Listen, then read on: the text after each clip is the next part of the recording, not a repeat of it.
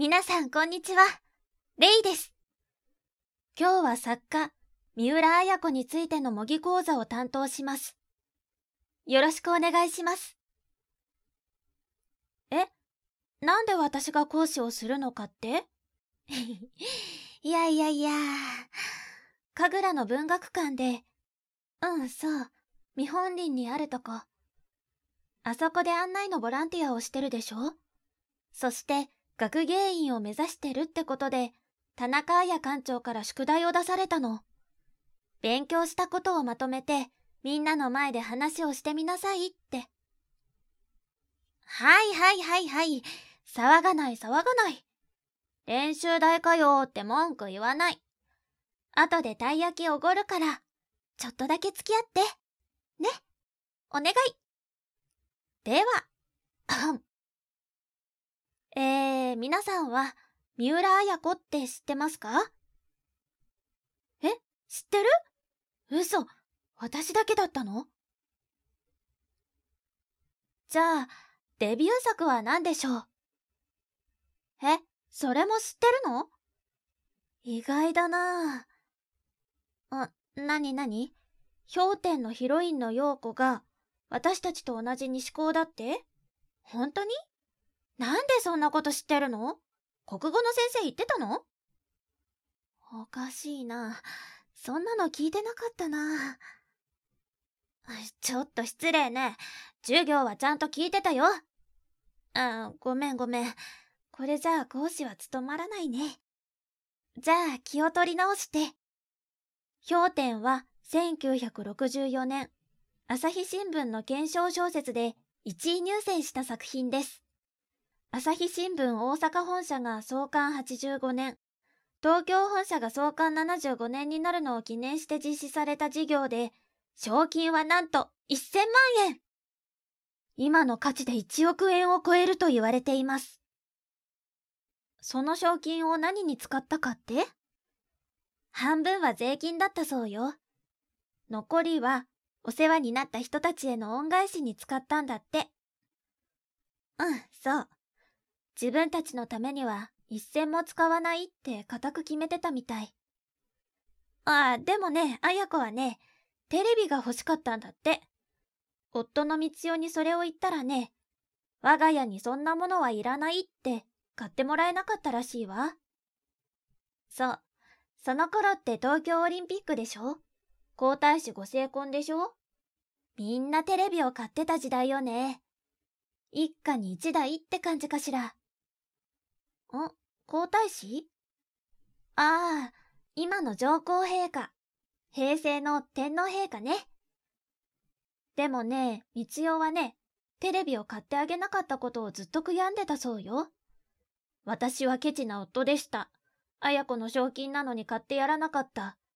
天国に行ったら綾子に謝ってやらねばなりません。っていうのが口癖だったんだって。うん、そうよ。綾子だって三代がただのケチでないことぐらいよくわかってるわ。13年もの闘病生活して、奇跡的に治って、それで結婚したんだし。何より氷点は、丸々1年かかって、1000枚もの原稿を書き上げたんだから、綾子の健康状態を三代が心配したのも無理はないわ。テレビを見て夜更かししたりしないようにっていう気遣いだったらしいもの。デビューの時の年齢？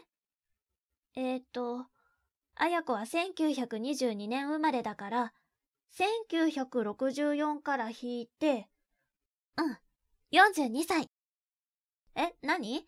年齢ぐらい覚えとけって？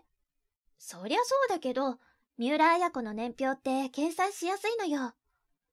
生まれが1922年でしょ？亡くなったのが1999年だから、99-22で77年の生涯。ゾロ目で覚えやすいでしょう。それにね、1922年って大正11年なの。99年は元号で何年か知ってる？なんと平成11年大正11年と平成11年も揃ってるの。びっくりでしょ。どうでもいいって？あら、ごめんなさい。それはともかく、42歳っていう遅咲きだったことが結果的には良かったのかもしれない。35年間の作家生活で100冊以上の本を出して、小説のほとんどが映像化された超売れっ子だったんですものね。映像化されてないものは何かって？長編小説では、泥流地帯と俗泥流地帯ね。大正15年の十勝岳爆発の出来事を描いてるから、今までだと技術的にも難しかったのかも。でも喜んで泥流地帯、俗泥流地帯を映画にしようという取り組みが、上富良野町で始まったの。どんな映画になるのか楽しみね。ちなみに、氷点は俗氷点も合わせると、合計9回よ。映画はね、若尾綾子さんと安田道夫さん。ドラマ第1作は、新玉道夫さん、芦田信介さん、田村隆弘さん、内藤陽子さん。私は全く知らなかったけど、おばあちゃんがよく知ってたわ。みんなでテレビにかじりついて見てたんだって。最近では2006年のドラマ、陽子役を石原さとみさん。そしてね、お兄ちゃんの徹役を誰がやったと思う？ニュースの手越くんよ。氷点のドラマに出てたなんて意外でしょ？塩刈峠もそうだけど、発表から50年以上経った作品が今でも読まれ続けてるってすごいよね。文学館で案内してると、やっと来ることができました。嬉しいって、目に涙溜めておっしゃるお客様が多いの。それだけたくさんの人の心に届いてるってことなんだなぁと思ったわ。その期待に応えられるよう、しっかり勉強しなくちゃね。ああ、そうか。デビュー前の三浦綾子についてまだ話してなかったね。そうだ。